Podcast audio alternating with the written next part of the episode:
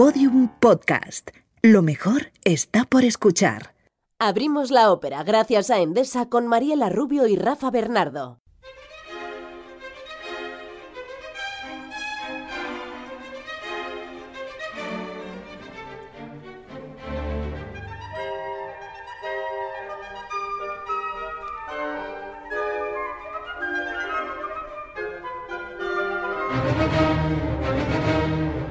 Bueno, Mariela, hay óperas que se componen de un tirón. Hay compositores que tardan décadas en completar la suya. Pero es que la de hoy es un caso especial. Sí, podríamos decir que es una ópera hecha de trocitos. De girones. Una ópera mutante.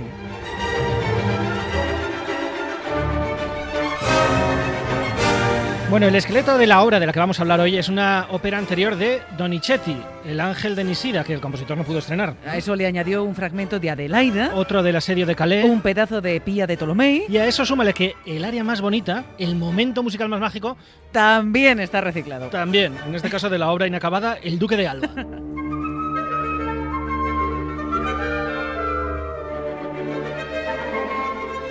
Oye, y pese a todo, Mm, Esta obra tiene, hay que reconocerlo, Rafa, algo especial. Sí, tanto que cuando se inauguró el Teatro Real de Madrid en 1850, de todas las composiciones que podrían haberse escogido, se eligió esta. La favorita.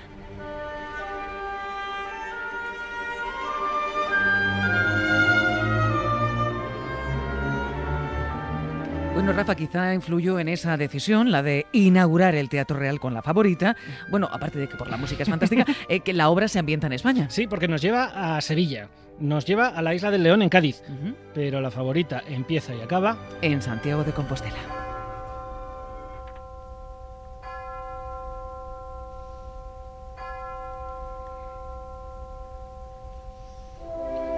Y en Santiago de Compostela estamos en el patio de un monasterio a mediados del siglo XIV. Es rey de Castilla Alfonso XI, no confundir con el XII. ¿eh? Pero aquí no está el monarca, está su suegro. Su suegro Baldassarre, que es superior de este templo, el jefe de los monjes que van a cantar en un momento.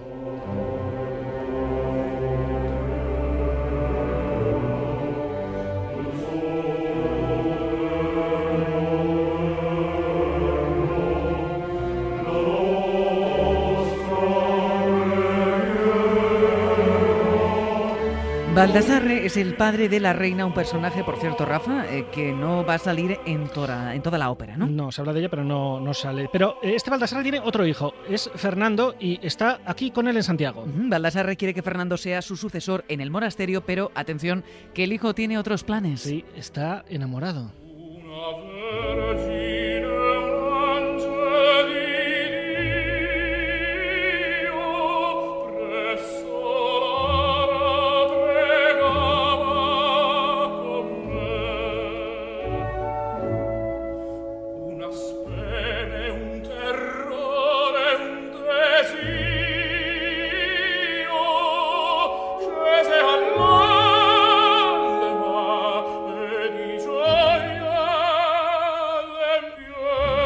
Ahí tenemos a Fernando diciéndole a su padre que se ha encontrado en la iglesia con una joven que es, bueno, como un ángel de Dios. Dice, mi corazón ha perdido la paz. Aunque eleve mi mente a Dios, Acabó pensando en ella.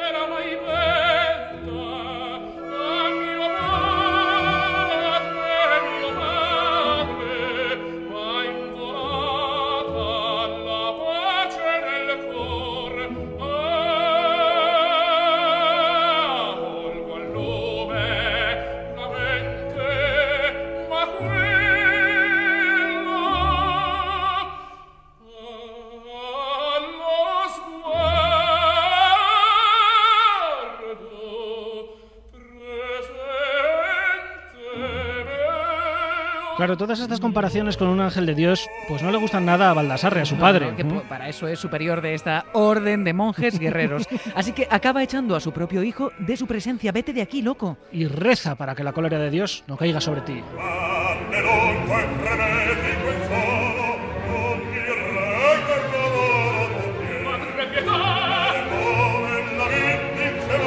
Rafa, ¿y qué te parece si antes de continuar con el relato mm, preguntamos a nuestro compañero Manuel Jaboy sobre Santiago? Bueno, lo sabe todo de esta ciudad que además vamos, va a volver a salir aquí en la favorita.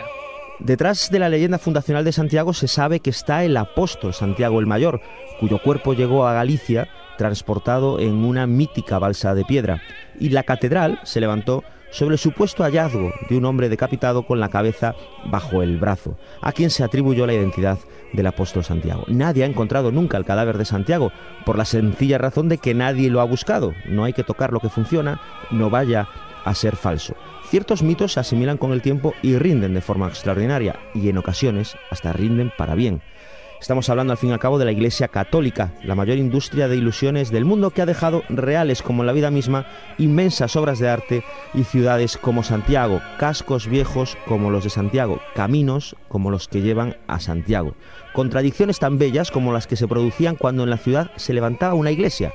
Si se estaba rindiendo culto a Dios, quería decir que había trabajo, y si había trabajo, había hombres ganándose el dinero, por lo tanto, hasta allí iban y se instalaban las prostitutas.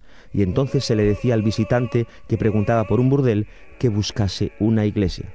Algo que me recuerda que nunca nada puede estar por encima de la catedral, urbanísticamente hablando. Esto es así desde que se construyó. Está prohibido construir por encima de esa altura. Así que el santiagués disfruta cuando a un turista le pregunta por la catedral y él responde, levante la cabeza, hombre.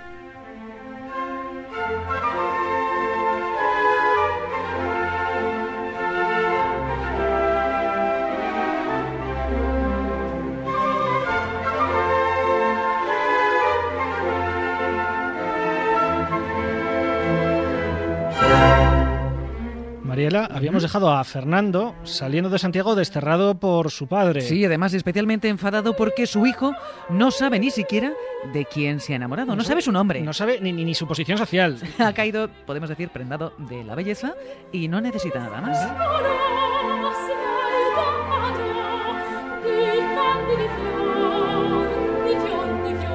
Pero a pesar de tener tan poca información, acaba dando Fernando con, con esa bella misteriosa, ¿no?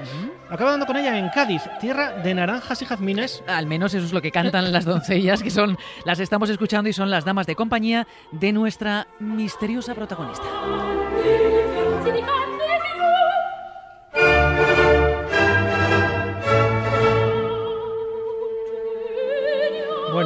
Allí en Cádiz no tardan en encontrarse cara a cara Fernando y su amada.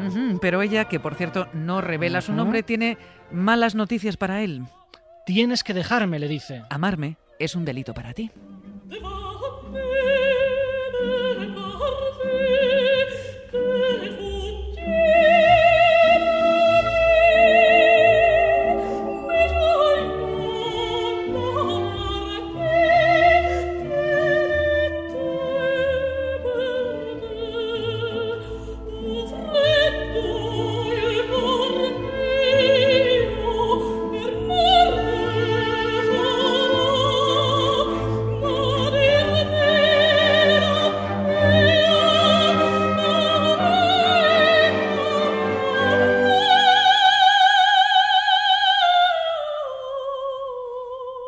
Qué voz, ¿eh? Madre mía. Pronto sabremos algo más de esa voz. Pero bueno, habíamos dejado con esta misteriosa persona que no dice ni su nombre. Esto se pone cada vez más extraño. Sí, pero no, que no se preocupen los oyentes, Rafa, que enseguida se va a desvelar toda la trama, porque resulta que Leonora, que así se llama esta misteriosa dama, es, atención, la amante del rey, su favorita. De ahí el título de la ópera, ¿eh? Que veníamos diciendo, ¿por qué será? Bueno, ella teme obviamente que cuando Fernando se entere de que ya es la favorita, le parezca un deshonor estar cortejando, en fin, al amante del rey. Un señor que, que ya está casado. Además, vamos a ir precisamente allí, a la corte del rey, a la corte de Alfonso XI. Allí nos trasladamos.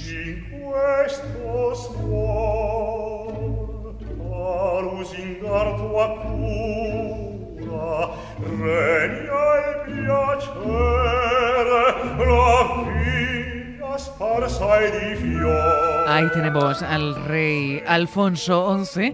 Hemos dado un pequeño salto, Rafa. Hemos pasado de Cádiz a Sevilla y ahí tenemos al rey tratando de convencer a Leonora de que siga siendo su amante. Conmigo la vida es un camino de rosas, le dice.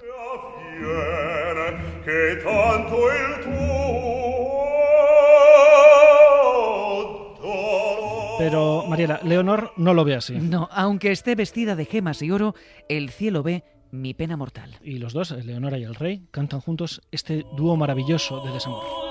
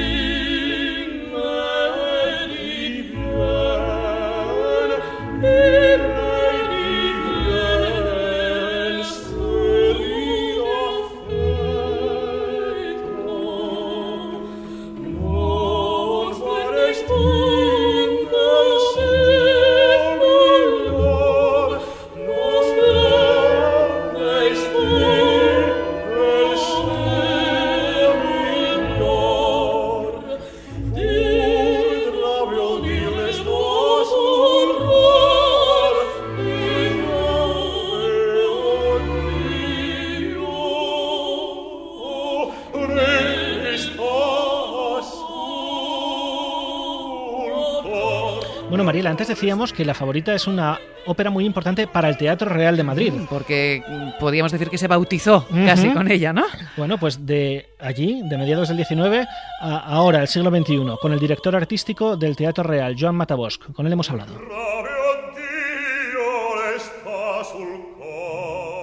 Pues Favorite es una, es una ópera que además de lo popularísima que fue a mediados del 19, fue la ópera con la que se inauguró el Teatro Real.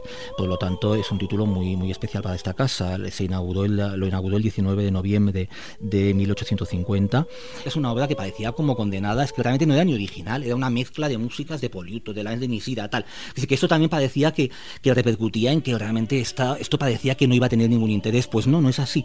Eh, puedo asegurar que la Favorit, contra todo pronóstico, que aún no explica cómo se gestó la obra, realmente lo único que podía salir de allí era un churro. Pero no, no, no es verdad. Lo que acaba saliendo realmente es una obra que es realmente excepcional.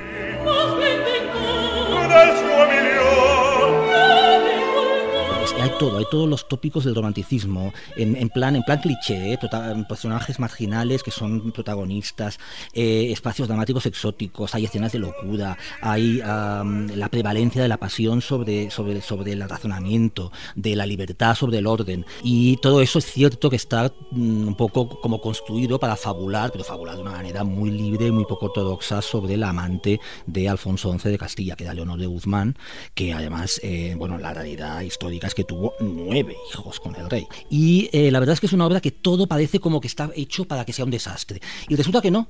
Y resulta que la obra funciona, y funciona maravillosamente bien, y funciona maravillosamente bien gracias sobre todo a, que, a su melodismo. Es una obra es una obra de un melodismo realmente arrebatador que se te lleva por delante y los momentos culminantes lo son al máximo nivel que se pueda encontrar en la historia de la ópera. Son impresionantes. A quien le guste la voz humana, a quien le guste oír cantar, pocas obras hay que den las posibilidades de la favorita para que un cantante excepcional pueda demostrar su potencial al máximo nivel.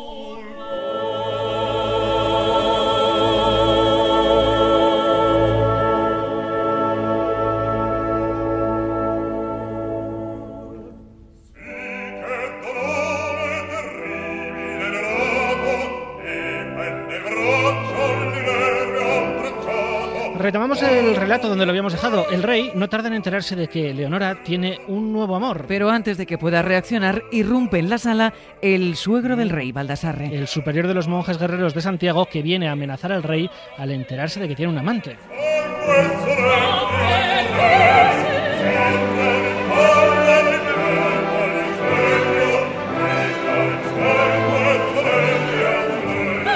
¿Repudias a mi hija? dice Baldassarre. Pues prepárate a sufrir la ira de un dios vengador.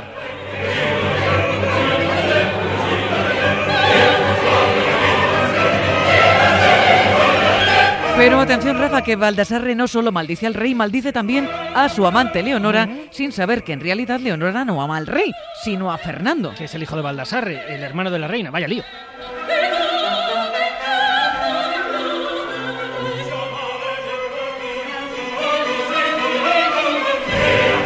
Que Leonora ama a Fernando es algo que tampoco el rey Alfonso sabe, aunque pronto se va a enterar. Sí, porque precisamente Fernando va a ser recibido en palacio tras vencer en la batalla como paladín del monarca.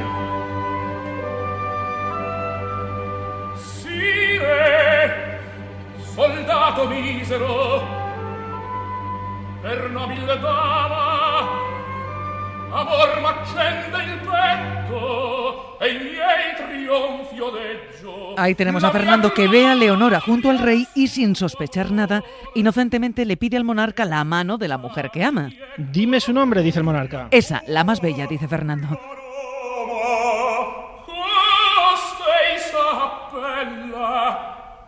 Vedila, la più bella, Está. el rey atando cabos. Acaba de descubrir eh, lo que sucede, que el amor de su favorita es el joven Fernando y viceversa. Así que decide vengarse entregándole efectivamente a Fernando la mano de Leonora. Sí, y ordenando que el matrimonio se produzca allí mismo, de inmediato y ante la corte.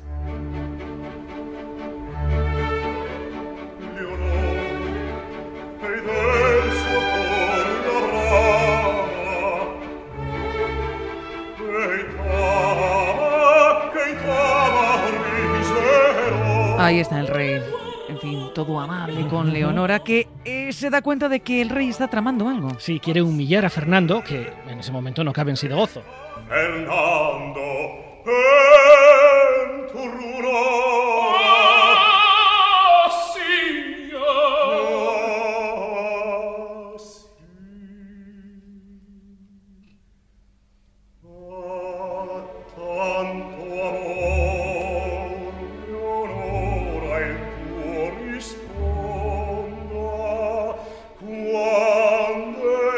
Así que Fernando va a prepararse para la boda mientras la corte se lleva las manos a la cabeza censurando el futuro matrimonio. Claro, el joven héroe con la favorita del rey, que por otro lado lo escuchamos aquí cantando al amor, ¿no? Sí, con un tono, sí, sí, una cosa.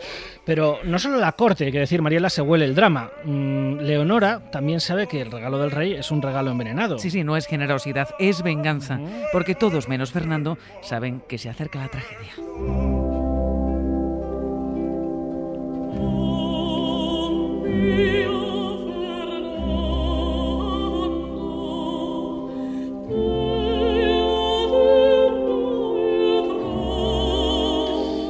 Qué haría más bonita la que Leonora canta mientras se prepara para casarse con el hombre al que ama? Sí, pero, pero sabiendo que su fel- felicidad no va a durar. No, efectivamente, Fernando, el trono del mundo entero daría para poseerte, pero mi amor, más puro que el perdón, está condenado, canta.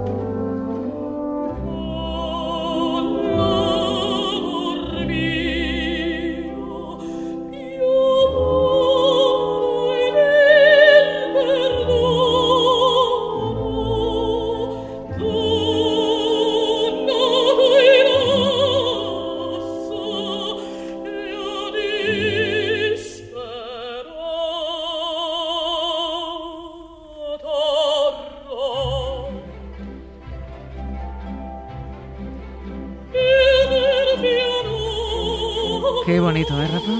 Maravilloso. Mm, qué bonito esto que canta Leonora. Bueno, en cualquier caso, la boda va a tener lugar finalmente y Fernando está pletórico. Pletórico hasta que los caballeros de la corte le desvelan que se acaba de casar con la favorita del rey, Claro, así que tiene el amor, sí, pero con él el deshonor.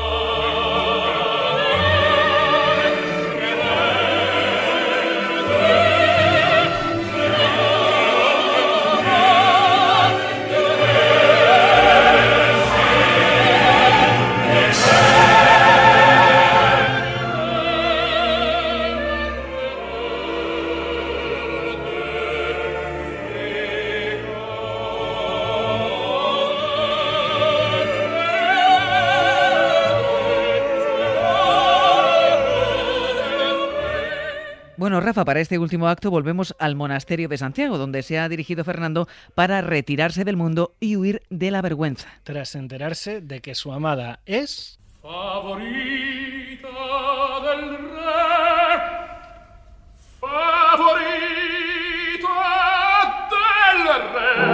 La favorita del rey. Ha quedado claro. Oye, pero Fernando no puede dejar de pensar en ella. Ajá. No puede matar su amor. Pero tampoco la afrenta, ¿eh? Mm, y con esos sentimientos canta, yo creo, Rafa, lo más bonito de esta ópera. Yo creo que sí. Espíritu gentil, en mis sueños brillaste un día. Pero te perdí.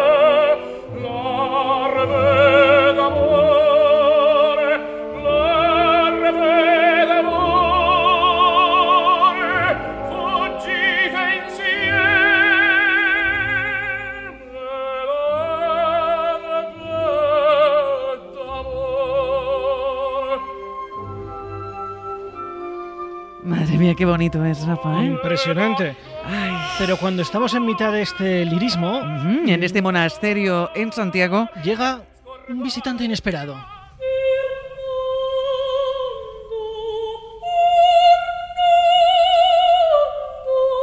Ahí está Rafa Leonora, que ha peregrinado por medio mundo buscando a su amor. Y atención, que está a punto de encontrarlo. Sí, Mariela, pero está al límite de sus fuerzas. Debilitada por el dolor, canta Estoy a punto de morir. Pero dame fuerzas, Dios mío, para conseguir el perdón de Fernando.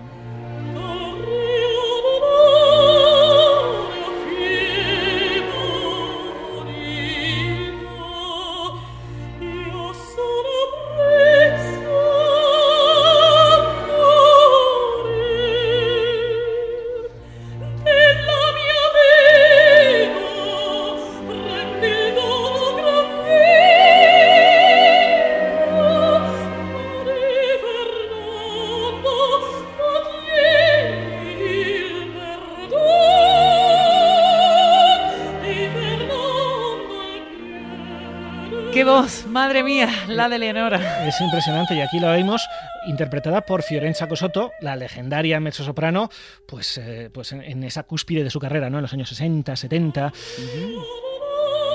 Pero con ella hemos hablado hace relativamente poco. Sí, ya con 80 y... no lo diremos, con 80 y muchas primaveras. Y nos contaba esto. Che anche con le mie 80 primavere, magari la voce c'è, ma è il fisico e quindi il fisico un pochino mi ha abbandonato. Ancora qualche concerto, ma molto, molto leggero, opera eh, non muy faticoso, aria. Eh, así che che morirò cantando.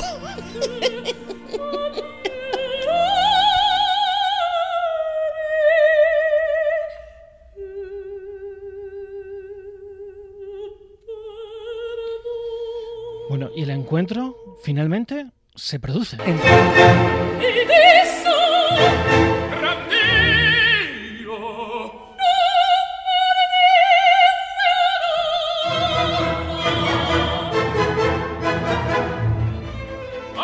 Ahí está ese encuentro. Mm, madre mía. Sobrecogedor. Y aunque Fernando I rechaza a Leonora, Le dice, déjame bajar tranquilo a la tumba y no maldito como tú.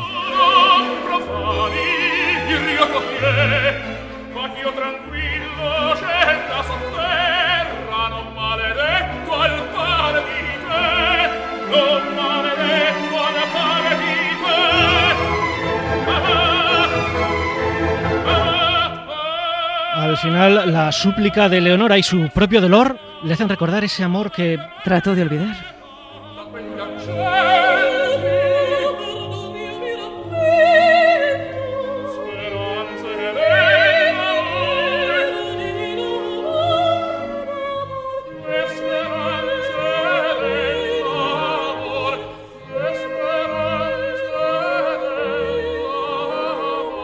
Ahí tenemos a Fernando, que se rinde, que finalmente no puede ocultar lo que siente.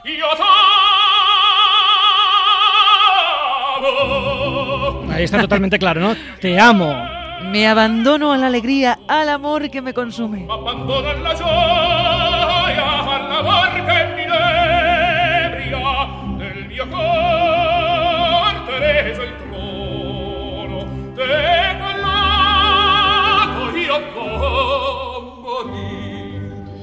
Pero, ay, toda esta alegría es momentánea, porque Leonora está muy débil y esta última emoción es demasiado para ella.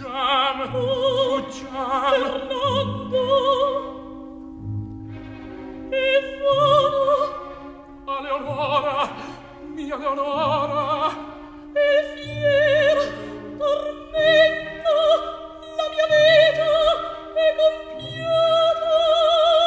Oh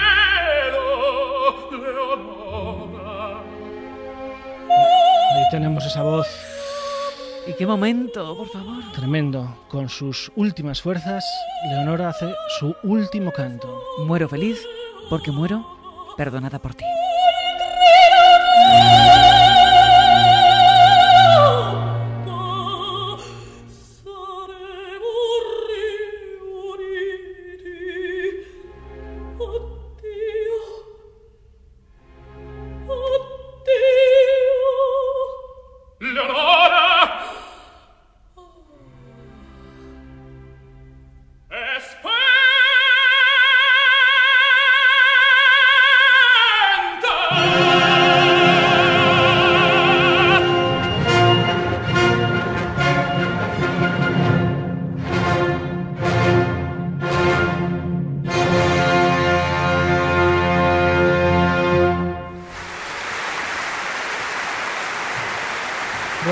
Rita, fantástica. Yo creo que hemos repasado esta ópera de arriba abajo, pero tenemos muchas más. Tenemos muchas más y la próxima va a ser de Verdi, que a mí me gusta mucho. Hasta luego. Chao.